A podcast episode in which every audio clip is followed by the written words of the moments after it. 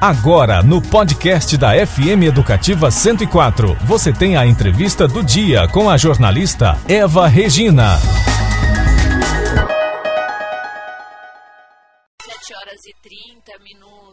A gente tem falado, tem noticiado bastante aqui no MS no Rádio sobre queimadas e o assunto da entrevista de hoje é prevenção e cuidados. Vamos conversar agora ao vivo por telefone com o advogado e membro da Comissão de Meio Ambiente da OAB de Mato Grosso do Sul, Vicente Mota de Souza Lima. Bom dia, Vicente.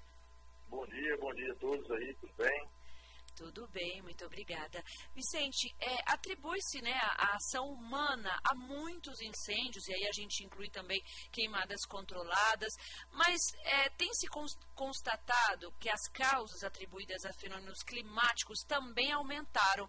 Na verdade, o que está acontecendo? Por que tantas queimadas, tantos incêndios, principalmente nos últimos anos, né? É, isso, isso tem ocorrido, inclusive, em 2020 foi um ano que é, foi um ano bem, bem marcante na questão das queimadas urbanas aqui, inclusive no Pantanal, né? E isso tem ocorrido, segundo pesquisa do INPE, Alberto César aqui, 99% da, dos incêndios aí acontecem em função da ação humana, né? E apenas, apenas 1% é causas naturais, como raios, por exemplo. Né? Então, o ser humano ele tem causado os incêndios, isso aí já está comprovado. É, infelizmente, as pessoas utilizam ainda a questão da queimada ou a queimada controlada é, de forma equivocada. O próprio Ministério Público tem constatado que muitas das fazendas, muitos dos fogos, no fogo dos focos de calor tem, que, que tem acontecido, é, tem ocorrido em função de, de, queimada controlada de forma equivocada, né?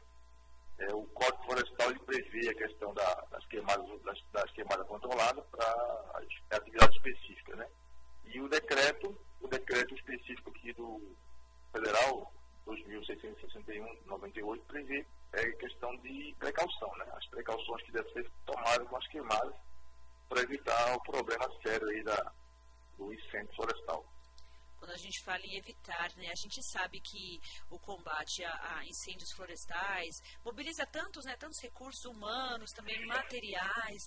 É, então, seria melhor, então, investir na prevenção para evitar tá, as pessoas terem mais cuidado, Sim, sim, a prevenção é fundamental, né? Inclusive com relação à questão da, das queimadas controladas, é, deve se observar as condições de terreno, topografia, características da vegetação, as variáveis meteorológicas, intensidade do vento, a temperatura, a umidade, a existência de outros elementos, para que possa evitar é, a propagação do fogo, né? O fogo ficar descontrolado e aí gerar certos danos aí, empobrecimento do solo, perda de biodiversidade, até risco até a transmissão elétrica, né? A rede elétrica no campo também pode acontecer. E até que ponto, Vicente, as pessoas, a sociedade, né, como um todo, pode prevenir essas queimadas ou pelo menos evitar, né, é, é, contribuir com a redução do, como elas podem contribuir com a redução dos incêndios? Então, é, observar primeiramente a, a, a, legislação, né, a questão da queima controlada deve ser observada com autorização do, do, do fogo através do órgão estadual, o IMASU, né? e inclusive falando a, a, respeito dessa situação aí do, do fogo, foi, através do decreto foi suspenso por 120 dias, decreto 10.735, 2021, e também o IMASU, através da portaria 925, também suspendeu é, a, em alguns locais, como a área restrita do Pantanal, o uso do fogo, né, queimada controlada. Então, observar a legislação, observar com todos os cuidados, né, para evitar que a propagação do fogo, que haja incêndios, né, focos de incêndio, como aconteceu né, em 2020, que foi três vezes o valor do, do número de incêndios em 2019. Né, foi o triplo, né, 20 mil, né, 20 mil focos de incêndio. Certo, Vicente. Considerando uma população que está mobilizada e devidamente aí, instruída sobre os cuidados possíveis, até quanto podemos reduzir as queimadas é, em Campo Grande e no Mato Grosso do Sul, hein, Vicente? É, realmente a população é, já tem um certo tempo que já está sendo é, veiculado na mídia, né, enfim. Temos até o Comitê Municipal de Prevenção e Combate aos Incêndios, porque nós, nós chega, chega a, a, ser interessante é, esclarecer que existem os incêndios urbanos e os incêndios florestais. Né?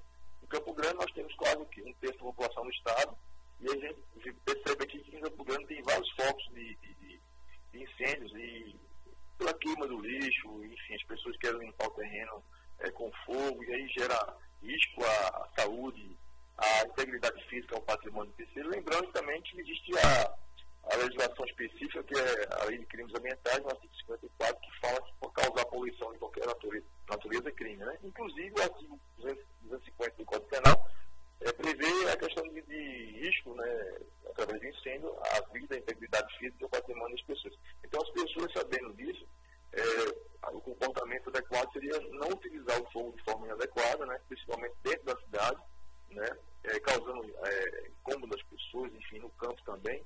É, vai muito da sensibilização, não só conscientização, mas a sensibilização para evitar esse tipo de prática que causa tanto dano a gente aí no Estado. Vicente, a gente teve um caso recente, né, até aqui no Parque dos Poderes, chegou aqui até o terreno ao lado, que foi um incêndio que começou e criou aí uma grande proporção aqui no Parque dos Poderes. E como você falava, né, são tantos danos, né, ao meio ambiente, os animais acabam também, né, perdendo um pouquinho aquele local para eles ficarem. Então, é muito, mas muito importante mesmo a população ter essa consciência, ter essa conscientização de que o fogo é perigoso, né? É importante a população perceber porque são recursos públicos, né? recursos humanos, materiais.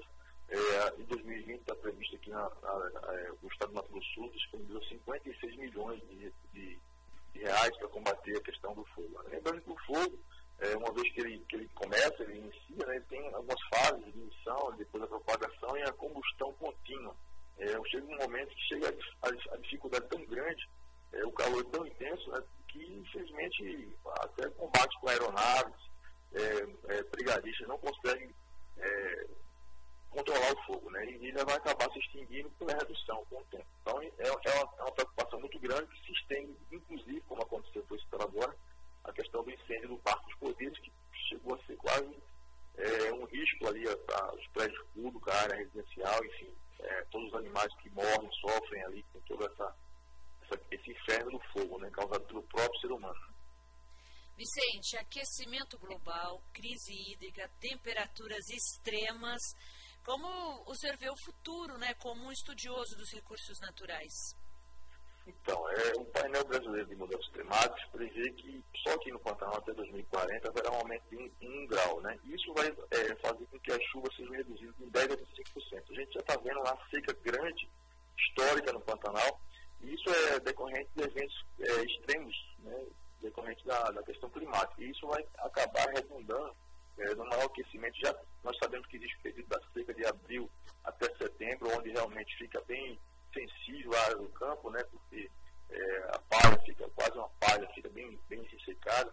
E aí a gente, o, as pessoas devem perceber que esse período é um período mais crítico e tomar cuidado, é, porque isso aí vai gerar problemas de saúde crônica né, na população e um risco muito grande, né, como já foi falado, a questão da, da, qualidade de vida mesmo, né? Porque mesmo no campo, teve, teve incêndio no Pantanal em 2020, que chegou aqui em Campo Grande, fuligem, fumaça, né? Isso todo mundo acaba sendo, de forma direta ou indireta, afetado, né?